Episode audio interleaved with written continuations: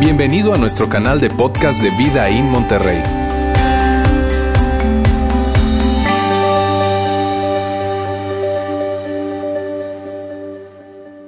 Ya llegó la Navidad.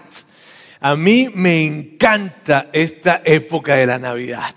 Mírame, aunque yo sé que como adultos para cada uno de nosotros represente algo diferente, ¿sabes? Representan historias, recuerdos, memorias diferentes, pero para mí, eh, mira, por ejemplo, para, para ti la Navidad probablemente piensas en tamales, ¿verdad?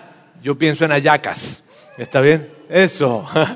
Tú piensas, aquí tenemos barra venezolana por si acaso. Mira, eh, eh, tú piensas en, en, ponche, yo pienso en pan de jamón, pienso en, en dulce de lechosa, pienso en ensalada de gallina. Yo recuerdo un amigo que cuando llegó aquí a México, en la primera Navidad que tuvo, él fue a hacer una ensalada de gallina, fue entonces al HEV, la parte promocional de nosotros, ¿verdad? Este, se acercó para, para pedir una gallina y el señor del HEV le dijo, ¿cómo? Gallina, ¿qué es eso? Y él trataba de explicarle, la esposa del pollo, la esposa del pollo. Pero bueno, no, mira, para cada uno de nosotros tiene, tenemos memorias diferentes con respecto, como adultos, pues de lo que tiene que ver la Navidad, los recuerdos, lo que significa, lo que sentimos. Pero fíjate, independientemente de que como adultos tengamos muchas diferencias con respecto a esto de lo que la Navidad representa, como niños tenemos muchas cosas en común con respecto a la Navidad. Y una de ellas, probablemente la principal de ellas, era eso que sentíamos en los días antes de la Navidad, ¿sabes? Esa gran emoción, pero también sentíamos que los días eran demasiado lentos, eran tan largos los días, se hacía una espera súper interminable. Si lo recuerdas, yo creo que como niños todos vivimos eso. Si yo hoy te dijera como adultos que dentro de tres semanas, y literalmente dentro de tres semanas va a ser Navidad, probablemente tú entras en pánico, ¿no? sí, los regalos, las cosas, la cena, con quién vamos, con quién no vamos, cómo le digo, cómo no le digo, en fin. Pero cuando nos decían, cuando yo le digo a los niños que en tres semanas es Navidad, sí. Los adultos, no. Pero los niños sí. ¿Por qué? Porque para nosotros los adultos se nos fue el año tan rápido. Pero para los niños se nos va tan lento, ¿verdad? A los niños se les hace tan lento y es una espera interminable. Sin embargo, y lo interesante de esto es que por más larga que fuera la espera, por más, por más eh, interminable que se nos hiciera esa gran, gran espera, había una certeza. La, certeza era, Navidad llega. Esa, esa, esa mañana siempre llegaba, siempre, siempre. Si yo pienso en otras cosas en común que tenemos, a ver, y les voy a hacer una encuesta aquí, a ver, ¿cuántos de los que están acá, cuando estaban chicos, eh, eh, trataron de encontrar los regalos que papá y mamá habían comprado y los buscaron? A ver, levante la mano. Y los buscaron en su casa. A ver, muy bien. Este es el momento de la honestidad, ¿está bien? ¿Y, cuántos los buscaron y los encontraron? A ver, ajá, ajá, muy bien. Ahora, ¿cuántos los buscaron, los encontraron y jugaron con ellos antes de la Navidad? Ajá. Otra preguntita más. A ver, ¿cuántos los buscaron, los encontraron, jugaron con ellos y los rompieron? A ver, ajá, algún travieso por ahí, ajá, los más traviesos probablemente sí lo hicieron. Ahora, y todo esto, todo esto de buscarlos y eso giraba alrededor de lo mismo, de la espera. Porque como no queríamos esperar, andábamos buscando, sabíamos que había algo, había una certeza de que había algo, y entonces estábamos buscándolo, buscándolo, buscándolo, y esperar, esperar, esperar. Pero ¿sabes qué es lo curioso de todo esto? Miren bien que esto es tan importante para nosotros y no podemos perderlo de vista en este tiempo. Mira bien, eso de esperar, esperar, esperar, esperar, fue lo mismo que pasó en la primera Navidad. Esto de la primera Navidad pasó lo mismo, había que esperar, esperar, esperar, esperar. Y mira bien, en cada generación, en cada generación de judíos, siempre hubo un pequeño grupo de judíos que esperaban, esperaban y esperaban, ya no la llegada de Santa Claus, sino la llegada del Mesías. ¿Sabes? Y ellos vivían sus vidas de tal manera de que había una gran esperanza. Él va a llegar, ese día va a llegar. Lo cierto es que el 99.9% de los judíos que pertenecían a ese grupo pequeño murieron sin ver cumplida esa promesa. Esa es la verdad. Y muchos, muchos de ellos se alejaron. Muchos de ellos dijeron, mira, esto, esto es un cuento de hadas. Esto es, esto es una historia buena para los niños. Pero ¿quién iría a consagrar su vida? ¿Quién iría a buscar comportarse bien en la vida por un cuento y por una historia que tiene como dos mil años para nosotros? Porque ese era el tiempo que tenía para ellos.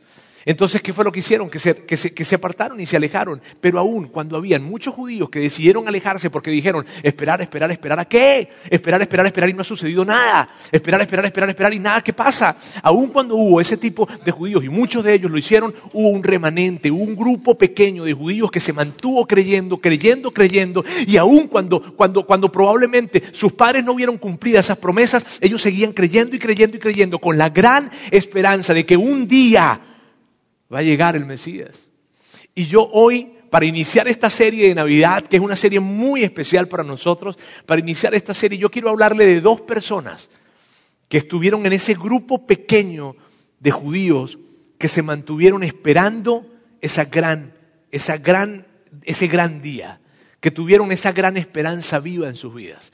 Y vamos a encontrar eso en el libro de Lucas, un libro uno de los libros en los que se encuentra la historia de la Navidad. Bien, así es que hoy vamos a empezar con la historia de esos dos personajes. ¿Y por qué, Roberto? ¿Por qué decidiste y por qué decidieron empezar con esa historia?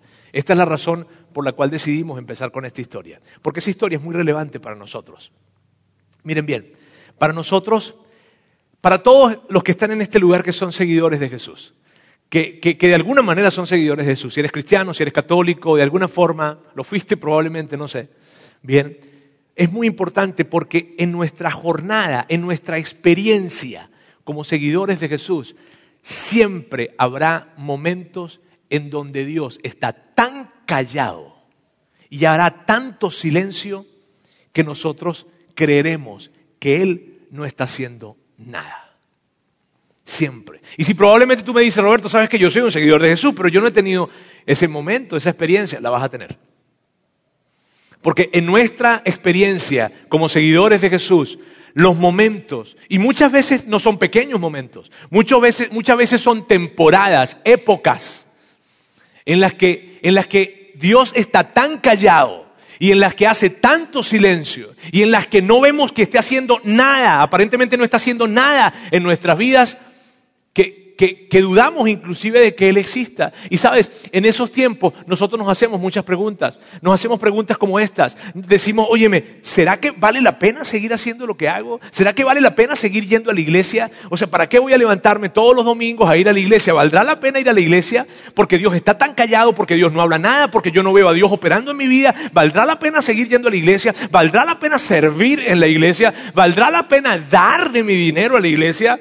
¿Valdrá la pena esto? ¿Será que, ¿Será que sigo creyendo realmente o sencillamente esto simplemente es una historia que me enseñaron mis padres, pero realmente yo no veo a Dios operando en mi vida? Y son momentos frustrantes cuando el silencio de Dios está presente en nuestra vida. Nosotros cuestionamos. Si tú y yo somos realmente honestos, son momentos en los que vivimos cuestionando probablemente. Oye, vale, ¿qué sentido tiene? ¿Para qué vengo? Si yo no veo a Dios actuar en mi vida, ¿para qué vengo? ¿Para qué sirvo? Y muchas veces nos hemos hecho preguntas y mírame, muchas personas inclusive piensan de esta forma, dicen, mírame, si yo me alejo de mi fe, el temor que tengo es que me vaya a ir mal en la vida, pero realmente no es porque yo crea, en verdad. Es porque temo que no me vaya a ir bien en la vida. Entonces, ¿vale la pena esto? ¿Sigo creyendo o no? Y si de alguna manera tú te has hecho esas preguntas, o te estás haciendo esas preguntas hoy, esta esta serie, esta historia, la historia de la Navidad es para ti. De hecho, la historia de estos dos personajes de los que vamos a hablar, que están alrededor de la historia de la Navidad, puede que sea tu historia y la mía. ¿Sabes? Y por eso vamos a ver esa historia el día de hoy. ¿Ok? Así que si todos estamos listos, vamos a entonces al libro de Lucas, capítulo 1, y vamos a ir juntos recorriendo esta historia. Cuando Herodes era rey en Judea, hubo un sacerdote judío llamado Zacarías. Él era miembro del grupo sacerdotal de Abías y su esposa Elizabeth también pertenecía a la familia sacerdotal de Aarón. Estos son nuestros dos personajes, Zacarías y Elizabeth.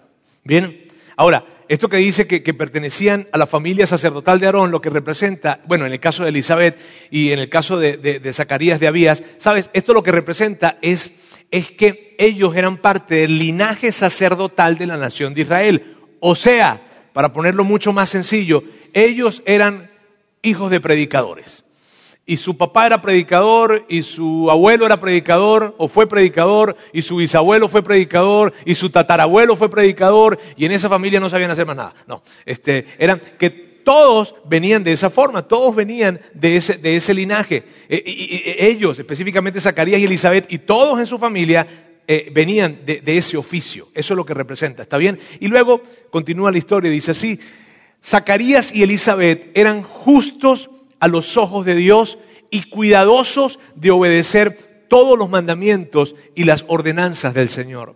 Mírame, básicamente lo que representa esto es que Zacarías y Elizabeth se portaban muy bien. Ellos se portaban sumamente bien y probablemente tú digas, bueno, tiene sentido, si eran hijos del predicador, nieto del predicador, bisnieto del predicador, no, tienes que conocer a mi hijo para que tú veas que no tiene sentido, necesariamente. No hay garantías en eso, ¿está bien? Ahora, mira bien, estemos atentos con esto, fíjate. Ellos Zacarías y Elizabeth se portaban muy bien. Si tú y yo contratáramos un detective privado y lo hubiésemos contratado para que lo fuera a vigilar y de repente ese detective privado llegaba y empezaba a revisar en la basura para encontrar qué consigue en la basura que los puede incriminar, ¿sabes? A ver qué conseguimos allí. No habrían conseguido nada, nada, nada. Porque ellos se portaban muy bien. Y Lucas, quien escribe este asunto, y, y Lucas investigó, investigó, preguntó, preguntó, confirmó, reconfirmó acerca de las historias y de lo que él escribió, él te dice, óyeme bien, esta gente se portaba bien. Zacarías y Elizabeth obedecían a Dios en todo. Y eso, eso es un gran asunto. ¿Por qué es un gran asunto? Tal vez tú digas, Roberto, pues no es ni un gran asunto porque pues ellos, imagínate, ellos venían de la familia sacerdotal. No. En primer lugar, no hay garantías en eso, ¿está bien? Se lo dice alguien que se dedica a este oficio. Ahora, por otra parte, mira bien, lo grande de esto es lo siguiente, ellos hacían lo que hacían y se portaban tan bien y hacían todo lo que lo, bien a los ojos de Dios, siguiendo las ordenanzas y los mandamientos de Dios, basados en una promesa que hacía dos mil años antes de su época se había dado y no se había cumplido. Ellos hacían lo que hacían con, con este contexto. En los últimos 700 años de la nación de Israel, Dios no había hecho prácticamente nada por la nación de Israel. Y aún así, ellos se portaban bien, eran justos y eran fieles a Dios. Es necesario ver eso. Es necesario entender que su obediencia es algo muy interesante. Continuemos. Y dice así, no tenían hijos porque Elizabeth no podía quedar embarazada. Y mírame, esto se hace más personal. Porque probablemente ellos dicen, mírame, ¿sabes qué? Hay una promesa. Hay una promesa que tiene dos mil años que no se ha cumplido. Y bueno, y Dios la hizo y Dios la hizo para todos nosotros, pero cuando es algo, cuando es algo personal, y en el caso de ellos era esto, Elizabeth no podía quedar embarazada. Y es algo como lo siguiente, amigos. A ver, a ver, a ver. Zacarías, Elizabeth, ustedes todos los días, todos los días viven, viven esperando que llegue el Mesías, viven esperando de que, de que, de que Dios cumpla una promesa. Todos los días ustedes van y sirven a Dios y sirven en el templo y todos los días ustedes hacen eso y son tan fieles a un Dios que ha decidido dejarlos sin heredero. ¿Cómo es eso? Y mírame, no estar embarazado, no quedar embarazado en esa cultura era un gran asunto. Era culpa de la mujer. ¿Por qué era culpa de la mujer? Porque no había la ciencia que demostrara que era culpa del hombre. ¿Está bien? Por eso. Entonces era culpa de la mujer. Y por un pensamiento religioso, que había en ese tiempo, se creía que cuando una mujer no podía tener hijos estaba maldita por Dios. Y Elizabeth creció de esa manera. Elizabeth creció sintiéndose en ese lugar maldita por Dios. Zacarías de alguna manera entiende que esa maldición que su esposa tiene le alcanzó a él también. Pero aún de esa forma, ellos vivieron una vida intachable, siendo fieles a Dios. ¡Wow! Y luego continúa la historia y dice, y los dos eran ya muy ancianos. ¿Qué significa esto? ¿Qué significa que los dos eran ya muy ancianos? Que ya era demasiado tarde. ya era demasiado tarde para ellos. Y cuando tú lees la historia, la historia de Zacarías y Elizabeth, queda suficientemente claro que Zacarías y Elizabeth pidieron a Dios mucho, desesperadamente por un hijo, como lo haría cualquier pareja en su lugar.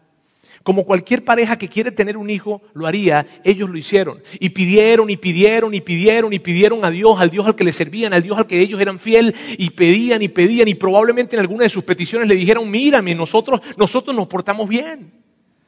Y pidieron y pidieron y pidieron, y no pidieron un año, ni dos años, ni tres años, sino décadas enteras pidieron. Pero ellos entendieron que de alguna manera su Dios les había dicho que no. Y sin embargo, eran fieles. Órale. Esa es la historia de Zacarías y Elizabeth. Y sabes, su fidelidad, la fidelidad de ellos se basaba en una promesa que Dios le había hecho a Abraham. Mira bien, hacía dos mil años antes de su época, Dios le había dicho a Abraham esto. Abraham, eh, eh, eh, yo, mírame, voy a hacer de ti una gran nación. Y eso se cumplió. A partir de Abraham creció y se hizo una gran, gran nación. Israel viene a partir de Abraham. Luego en la promesa le decía, Abraham, te voy a bendecir y voy a hacer que tu nombre sea un gran nombre. Eso también se cumplió, porque todos ustedes que están acá el día de hoy, antes de venir acá el día de hoy, ustedes ya habían escuchado de Abraham, ¿cierto? De alguna manera lo habían escuchado, probablemente sabían o no sabían mucho de él, pero habían escuchado que existió una persona llamada Abraham. Pues por eso mismo, porque Dios hizo su nombre grande, la promesa se cumplió. Parte de la promesa, parte de la promesa que Dios le hizo a Abraham en esa oportunidad fue esta. Abraham, mira bien, todas las naciones del mundo van a ser bendecidas a través de ti. Y esa expresión, esa parte de la promesa es lo que los judíos tomaron como causa raíz para pensar de que había algo más grande y más especial en Israel que iba a suceder. Y ellos vivían cada día esperando ese día, cada día esperando que llegara el momento en el que esa bendición para todas las naciones sucediera a partir de Israel, porque somos la gran nación a la cual Dios le hizo esa promesa.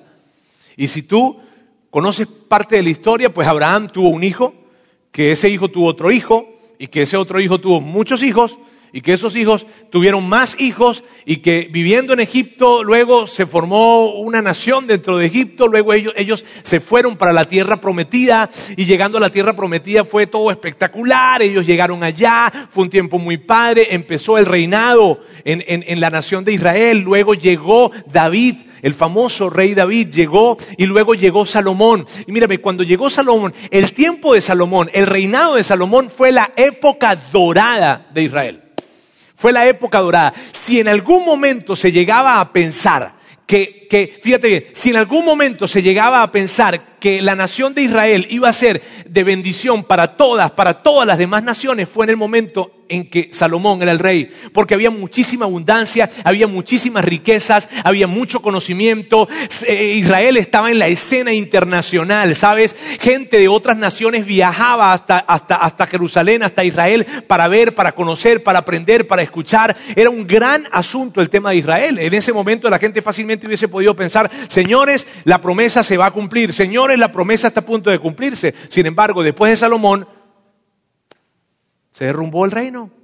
Y entonces se dividió el reino. Y entonces hubo reyes buenos y hubo reyes malos. Y desde la época de Salomón hasta la época de Zacarías, amigos, eh, la nación de Israel cambió de manos más de 25 veces.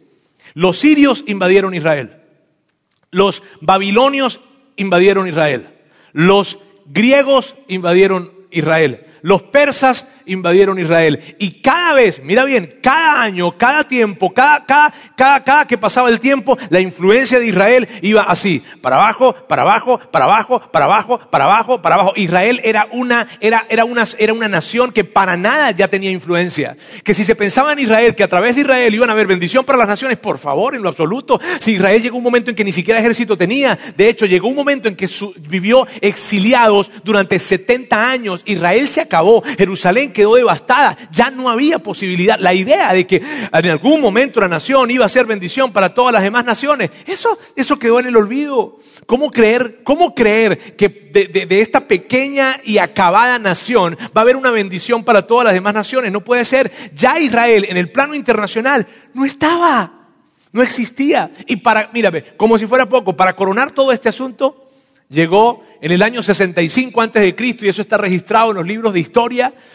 En el año 65 antes de Cristo apareció el general romano Pompeyo y llegó a Jerusalén. Y cuando llegó Pompeyo a Jerusalén, bonito nombre para un hijo, si ustedes lo quieren colocar, Pompe, le pueden decir. Pompeyo llega allí, entra al templo en Jerusalén, y cuando entra al templo, cuando entró al templo, mira, todos los judíos estaban con los pelos de punta, todos los judíos estaban, órale. El general romano entró al templo y lo más rudo de esto fue que entró al lugar santísimo, al que era conocido como el lugar santísimo, el que los judíos, el lugar que los judíos creían que era en donde habitaba la mismísima presencia de Dios. De hecho, el sumo sacerdote, que era el mero, mero, mero, mero en rango de, los, judíos, él podía entrar a ese lugar una sola vez al año. Y los judíos creían esto. Los judíos creían que si tú entrabas en ese lugar y no habías sido invitado o no estabas preparado para entrar a ese lugar, Dios te iba a matar. De hecho, cuando entraban, entraban con miedo. Y Pompeyo entró. El asunto no es que Pompeyo haya entrado, es que salió. Sí, y cuando los judíos lo vieron, no podían creer. Entró un romano al lugar santísimo y salió vivo. ¿Qué onda con esto? Ellos no podían estar peor, ellos creían que no podían estar peor. Y cuando esto sucede, amigos, fue para ellos, nosotros no podemos medir las implicaciones de esto, porque de alguna manera el pensamiento que se empieza a permear en toda Israel fue esta, fue este pensamiento. Entonces, ¿qué onda?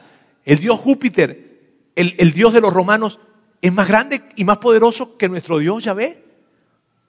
¿Cómo es posible que haya entrado al lugar santísimo y haya salido vivo? De hecho, en la historia se relata que Pompeyo, cuando salió del lugar santísimo, dijo esto, era un lugar vacío y misterioso. Fue algo difícil para la nación de Israel. ¿Cómo se conecta este momento con lo que Zacarías y Elizabeth vivían? Mira bien, Zacarías y Elizabeth eran unos niños pequeños cuando esto sucedió. Así es que Zacarías y Elizabeth tuvieron que ver a sus padres, porque sus padres se dedicaban al oficio del sacerdocio, recuérdenlo. Por lo tanto, ellos tuvieron que haber visto a sus padres llegar a su casa en un día en donde con llanto, con dolor, probablemente se rasgaron sus vestiduras, lo cual era una práctica normal en ese tiempo para, para demostrar humillación, dolor, luto. Y ellos tuvieron que haber visto a Zacarías, perdón, Zacarías y Elizabeth tuvieron que haber visto a sus padres llegar y probablemente rasgarse sus vestiduras y decir, ¿qué pasó? Dios, ¿por qué permitiste que nuestras tradiciones, nuestras costumbres, lo más sagrado que tenemos, haya sido violado y profanado? ¿Por qué? ¿Por qué? Y Zacarías y Elizabeth tuvieron que haber escuchado el llanto de sus padres en una gran frustración. Y sabes que es increíble, aún con esa imagen en sus mentes, aún con esa experiencia, aún, aún al haber visto a sus padres en esa situación y ver a un Dios que no había intervenido durante más de 700 años, en su nación, ellos decidieron ser fieles a Dios.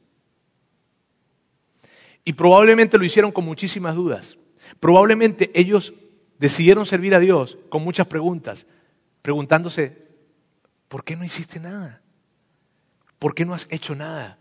¿Por qué tantos años de silencio? ¿Por qué, ¿Por qué una promesa que lleva más de miles de años y no se cumple? ¿Por qué permitiste que Pompeyo entrara a nuestro lugar más sagrado? ¿Por qué? Pero con muchas dudas, Zacarías y Elizabeth decidieron serle fieles a Dios. Aun cuando muchos judíos decidieron alejarse. Porque muchos judíos se alejaron. Muchos judíos se alejaron del templo, se alejaron de sus creencias en Dios y empezaron a abrazar las creencias griegas y romanas. Y era entendible. Pero aún en ese cuadro, aún en esa situación, Zacarías y Elizabeth permanecieron creyendo. Zacarías y Elizabeth permanecían con la gran esperanza de que el Mesías un día iba a llegar. Y probablemente alguien cerca de ellos les diría, no sean tontos. Han pasado dos mil años y eso no ha sucedido. Y por si fuera poco, lo más sagrado que tenemos lo profanaron. ¿Todavía creen que va a llegar un Mesías? Y Zacarías y Elizabeth probablemente los miraron a sus ojos y le dijeron, sí. Qué increíble. Y la historia continúa, vamos a verla. Cierto día Zacarías se encontraba sirviendo a Dios en el templo porque su grupo de sacerdotes estaba de turno esa semana. Como era costumbre, entre los sacerdotes le tocó por sorteo entrar en el santuario del Señor y quemar el incienso. Eran aproximadamente 23 grupos de sacerdotes en los cuales se sorteaba quién iba a hacer esto de quemar el incienso. Mírame, ¿qué significaba esto? Significaba que probablemente a un sacerdote una sola vez en su vida le tocaba hacer ese oficio. Y era algo muy sagrado y era un real privilegio. lo que Zacarías sintió cuando vio su nombre, Zacarías eh, eh, fue algo muy especial. Era algo muy sagrado y era un gran privilegio. Entonces Zacarías le tocó hacer esto. Continúa y dice, mientras el incienso se quemaba, una gran multitud estaba afuera orando, porque no era algo que él podía hacer en presencia de alguien. Solamente la persona que quedaba sorteada entraba, solo él, y quemaba el incienso. Y mientras Zacarías estaba en el santuario, se le apareció un ángel del Señor de pie a la derecha del altar del incienso. Y mírame, esto, Elías está haciendo su chamba, solo, nadie lo está viendo, y de repente se le aparece un ángel. Y mírame, y, Lucas no vio esto. Lucas simplemente está escribiendo lo que le contaron. Y yo me imagino que cuando Lucas le están contando esto, a ver, Lucas le están diciendo, ¿se le apareció qué? Un ángel. No te creo. Sí, sí, sí. Ahí estaba, en la parte, en la parte derecha del altar, del, ahí. Y él, porque a mí este, este dato de la, a la derecha del altar del incienso es, es, Lucas escuchando, a ver, apareció un ángel, qué raro, ¿y cómo? Y entonces le dice, y fue a la derecha, sí, déjame lo anoto. Y anota todo como se lo están diciendo. Y mira, lo que sucede luego es, tiene todo el sentido del mundo. Mira bien, dice, cuando Zacarías lo vio, se alarmó y se llenó de temor. Mírame, y tiene, y, y tiene toda la lógica del mundo esto. Imagínate que se le aparece un ángel. O sea, que, no, no, o sea, no es algo así como que, ay, qué bueno que viniste, mi amor, tenemos visita en la casa, llegó un ángel. No, eso no sucede. ¿Sabe? Mira, por esta razón, mira bien, sí, sí, sí, porque la gente ve esto y como que, mira bien, esta parte se alarmó y se llenó de temor. Por esas dos líneas es que yo, sencillamente, cuando alguien me dice, ay, ¿sabes qué, Roberto? Es que se me apareció un ángel y habló conmigo y tal, yo no lo creo. No. ¿Por qué? Porque cada vez que yo veo en la Biblia que se aparece un ángel, se asustan. Y tiene, o sea, tiene sentido. Imagínate que se te aparezca un tipo de dos metros de alto con unas alas atrás. ¿Y este Halloween o qué? Ah. Eh, o sea, te alarma. No, no, no te alegras cuando se aparece un ángel. No te alegras, te asustas cuando se aparece un ángel. Por eso me encanta la Biblia, porque la Biblia nos dice, y cuando lo vio Zacarías, lo identificó de inmediato y dijo, te he estado esperando toda mi vida. No, o sea, se alarmó, se asustó, porque cualquier persona se asusta cuando se le aparece semejante cosa, un ángel. Dice, no tengas miedo, Zacarías, cada vez que, mira, chécate en la Biblia, cada vez que tú veas que aparece un ángel en la Biblia, el ángel le dice lo mismo. ¡Ey! No te asustes. ¿Por qué? Porque asusta. Dice, Dios ha oído tu oración. Continúa, tu esposa Elizabeth te dará un hijo y lo llamarás Juan. Qué padre. Mira bien, dime si no es emocionante la idea de que Olvídatelo del ángel. Yo, no sé si a mí me gustaría que se me apareciera un ángel. O sea, tendría que saber si estoy bien del corazón antes de que se me aparezca. ¿no? Este, pero el tema de que tu oración fue escuchada. Dime si no es emocionante. Independientemente de que me digan que, me, me van a cumplir o no. Nada más el hecho de que nos digan, tu oración fue escuchada. Dios escucha tus oraciones. Qué padre fue eso. Y, yo sé que pudiese ser un poco complicado esto, un ángel se apareció, ¿cómo es eso, Roberto? Pero mírame, ahí es, el, ángel se apareció para decirles que iban a ser Juan, Juan el Bautista, el famoso Juan el Bautista. Ellos son los padres de Juan el Bautista. Y mira esto qué interesante. Los libros de historia judíos, los libros de historia romanos hablan acerca de Juan el Bautista. El Corán de los musulmanes habla de Juan el Bautista. Juan el Bautista fue un personaje real. Y nosotros cuando entendemos que fue un personaje real y que nació de esta manera, tú dices, órale, llegó un ángel y le habló a Zacarías. Porque era la única manera que un par de viejitos pudieran quedar embarazados. Eso es tan espectacular. Y luego continúa y dice, Tendrás gran gozo y alegría, y muchos se alegrarán de su nacimiento, porque él será grande a los ojos del Señor. No beberá beber vino ni ninguna bebida alcohólica, y será lleno del Espíritu Santo aún antes de nacer, y hará que muchos israelitas vuelvan al Señor su Dios. ¿Por qué hará que muchos israelitas vuelvan al Señor su Dios? Porque muchos se habían apartado. Mírame, es normal, es normal para mí, yo, es tan normal ver que muchos, muchos israelitas se habían, se habían separado, muchos judíos se habían, se habían eh, alejado. ¿Por qué? Porque tantos años esperando. O sea, ponte tú en el lugar un poco de esos judíos. Imagínate que tu papá te dice, mira, ¿sabes qué? que tu papá te diga, hijo, mi, papá, tu abuelo siempre me dijo esto. Y, tu, bisabuelo siempre le dijo eso al abuelo. Y tu tatarabuelo siempre le dijo eso al bisabuelo. Y, papá, ¿y, ¿y se cumplió? No. papá, eso no se va a cumplir. Papá, ¿para qué me dices eso? Tiene todo el sentido. Pero el ángel le estaba diciendo, Juan, con su mensaje, hará que todos esos que se alejaron con razón, regresen. Y continúa. Y dice, será un hombre con el espíritu y el poder de Elías. Eso significa que era, venía con la misma actitud, tenía la misma manera de Elías, un profeta del Antiguo Testamento. Preparará a la gente para la venida del Señor. Inclinará el corazón de los padres hacia los hijos y hará que los rebeldes acepten la sabiduría de los justos. Y esta fue la forma en como el ángel le decía a Zacarías la llegada de Juan. Pero mira lo que sucede, mira cómo le responde Zacarías. Dice, Zacarías le dijo al ángel, ¿cómo puedo estar seguro de que ocurrirá esto? Yo ya soy muy anciano y mi esposa también es de edad avanzada. Me encanta la Biblia. Porque aquí, aquí Zacarías está diciendo, oye, pero, ¿y cómo? O sea, bueno, que yo, yo, ya soy anciano, yo todavía tengo, tú sabes, yo todavía tengo mi, mi fuercita, pues. Pero mi esposa, ya está viejita, ella, ¿y cómo va a ser con ella? Mira, qué padre eso. Porque lo que estaba haciendo Zacarías era decirle, hey, ¿sabes qué? Eh, eh, eh, yo no sé cómo funcionan las cosas allá arriba en el cielo, pero aquí está complicado. O sea, mírame, aquí ya estamos viejos. No es igual que antes. Eso no va a funcionar así como que no, no, no, no. ¿Sabes? Y lo que le estaba diciendo era esto. Llegaste tarde. Llegaste un poco tarde. Duramos muchísimos años pidiéndote esto. Y llegaste tarde. Llegaste, pero tarde. Y mira lo que le contesta el ángel. Entonces el ángel le dijo, yo soy Gabriel. O sea, ¿qué te pasa, vato? O sea, yo soy Gabriel, ¿qué onda contigo? o sea, no te lo está diciendo el Señor de la esquina, soy un ángel. ¿Viste las alas? Sí, soy un ángel. Mira lo que le dice, yo soy Gabriel, estoy en la presencia misma de Dios. Fue Él quien me envió a darte esta buena noticia. Pero ahora, como tú no creíste lo que yo te dije, te quedarás mudo, sin poder hablar hasta que nazca el niño. Te aseguro que mis palabras se cumplirán a su debido tiempo. Amigos, y esta expresión, a su debido tiempo, es tan poderosa, porque tú sabes qué significa su debido tiempo. Significa que hay un calendario en donde Dios tiene una fecha marcada. Eso es lo que significa.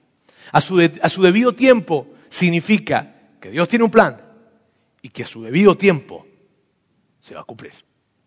A ver, a ver, a ver, a ver, Gabriel, ¿qué quieres decir? Que todos estos, todos estos 700 años eh, eh, fueron a propósito? Sí. Quiere decir que, que, cada vez que alguien se alejaba, frustrado porque no vio cumplida la promesa, tú estabas viendo, Dios estaba viendo. Sí. Quiere decir, quiere decir que, que, que aunque Dios ha estado en silencio durante 700 años, ¿Él ha estado haciendo algo? Sí, porque el silencio de Dios no representa su inactividad. Oh, a su debido tiempo. Hay un plan, hay una fecha. Y Gabriel le estaba diciendo a Zacarías, a su debido tiempo va a suceder. Continúa y dice, mientras tanto la gente esperaba que Zacarías saliera del santuario y se preguntaba por qué tardaba tanto, porque esto no era algo que duraba mucho, era algo que lo hacían rápido. Continúa y dice, cuando por fin salió, no podía hablarles. Entonces, por las señas que hacía y por su silencio, se dieron cuenta de que seguramente había tenido una visión en el santuario. Cuando Zacarías terminó su semana del servicio en el templo, porque era una semana a la que le tocaba servir, regresó a su casa. Poco tiempo después, su esposa Elizabeth quedó embarazada y permaneció recluida en su casa durante cinco meses. ¡Qué bondadoso es el Señor! exclamó ella. Me ha quitado la vergüenza de no tener hijos. Esto amigos, es la antesala. Esta es la historia antes de la historia. Esta es la conversación antes de la conversación. Esto es, tú sabes, cuando va a haber una banda que se presenta, un gran concierto, hay una banda de teloneros, ¿cierto? Que abren, que abren el concierto. Ellos son, eran los teloneros. Esto que acabamos de ver aquí es la evidencia de que Dios tiene un plan y que tiene un tiempo para ese plan. Y que Dios escuchó las oraciones de generaciones y generaciones y generaciones de judíos que permanecieron fieles. Y aunque ellos estaban terminando sus vidas y no vieron cumplida la promesa, se aseguraron de tomar a sus hijos y de decirles, hijos, nosotros no vimos cumplido esta promesa, pero hay una gran esperanza y yo quiero que tú vivas con esa gran esperanza y que siempre, siempre, siempre, aunque tú no veas la actividad de Dios, vive creyendo que Él está haciendo algo.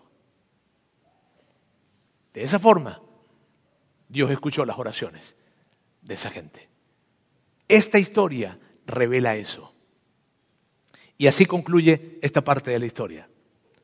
Cuando Elizabeth estaba en su sexto mes de embarazo, Dios envió al ángel Gabriel a Nazaret, una aldea de Galilea, a una virgen llamada María. Ella estaba comprometida para casarse con un hombre llamado José, descendiente del rey David. Y aquí comenzó la historia. ¿Por qué es tan importante hablar de Zacarías y Elizabeth? ¿Por qué? Amigos, porque Zacarías y Elizabeth representa nuestro dilema. ¿Sabes con cuántas personas yo he hablado que se me acercan diciendo, Roberto, Dios está tan callado. ¿Sabes con cuánta gente yo he hablado que me dicen, es, mírame Roberto, es el año, es el tiempo, es el mes, es la temporada en la que nosotros más hemos ido a la iglesia, más hemos servido, más hemos dado. Y es la temporada en donde más callado ha estado Dios. Pareciera que le ofende que nosotros le sirvamos. Con dolor lo dicen y yo lo entiendo. Y me parten del corazón esas historias, ¿sabes? De personas que dicen, no lo veo. Perdóname, perdóname, pero ¿sabes qué? No lo veo. Ese es nuestro dilema. Nuestro dilema es este. Y tú lo entiendes muy bien. Tú lo has vivido. Yo lo he vivido. Vemos eso. O sea, ¿dónde estás? Si es que estás. ¿Por qué no actúas? ¿Por qué estás tan callado? O sea, ¿vale la pena seguir yendo a la iglesia? ¿Vale la pena servir como yo he servido? ¿Vale la pena, óyeme, óyeme, óyeme, ¿vale la pena dar? ¿Vale la pena que cada domingo yo vaya? ¿Cada, ¿Vale la pena? ¿Estás sirviendo de algo? ¿Que yo haga todo? ¿Que me porte bien? ¿Que cuando todos hacen locuras yo no las hago? Porque, seguidor de Jesús, se porta bien. ¿Vale la pena eso? ¿Ah? ¿Vale la pena que yo no me vaya con ella? ¿Vale la pena que yo no me enrede con él? ¿Vale la pena? ¿Vale la pena que yo no haga ese negocio turbio? ¿Vale la pena? Dime, porque parece que no. Y si tú eres un, chavo que está probablemente en secundaria y, tal vez tú ves que todos tus amigos se copian y nunca los atrapan y salen mejor que tú. Hicieron trampa. Y tú dices, no puede ser. ¿qué probabilidades hay de que me agarren a mí? Ninguna, si no los agarran a ellos. ¿Por qué no lo hago? Y tal vez tú estás en la universidad y dices, oye, cada vez que escucho, que llego los lunes a la universidad y escucho la parranda la, que se, hizo el fin de semana, la rumba, que se armó y que yo no fui, ¿dónde estabas? En la iglesia. ¿Vale la pena? ¿Vale la pena eso? ¿Vale la pena cuando yo veo que Dios parece que no está haciendo nada en mi vida? Mírame, en cada generación de seguidores de Jesús siempre ha existido un remanente que se ha permanecido haciendo las cosas bien, aun cuando pareciera que Dios no está haciendo nada. Y tal vez, tal vez es tu historia. Y la buena noticia es esta. La buena noticia, amigos, es que eso es normal. Bienvenidos a la familia de los seguidores de Jesús. Toda persona que decide ser un seguidor de Jesús tiene que entender que esas temporadas siempre estarán presentes en nuestras vidas. Las temporadas en donde Dios parece tan callado. Bienvenidos al mundo de Zacarías y Elizabeth, una pareja que decidieron comportarse de una manera intachable aún cuando ellos ni siquiera podían pensar cómo iban a a recibir un niño en su casa, aun cuando ellos se sintieron malditos por Dios, aun con toda la presión que llegaron a vivir durante toda su vida, ellos decidieron, yo voy a ser parte de ese remanente. Y escúchenme, ese es el reto para ti y para mí. Mira bien cuál es el reto. El reto es este. Será, te convertirás tú en ese adolescente único que dice, no voy a hacer trampa. Y me vale lo que todos mis amigos hagan.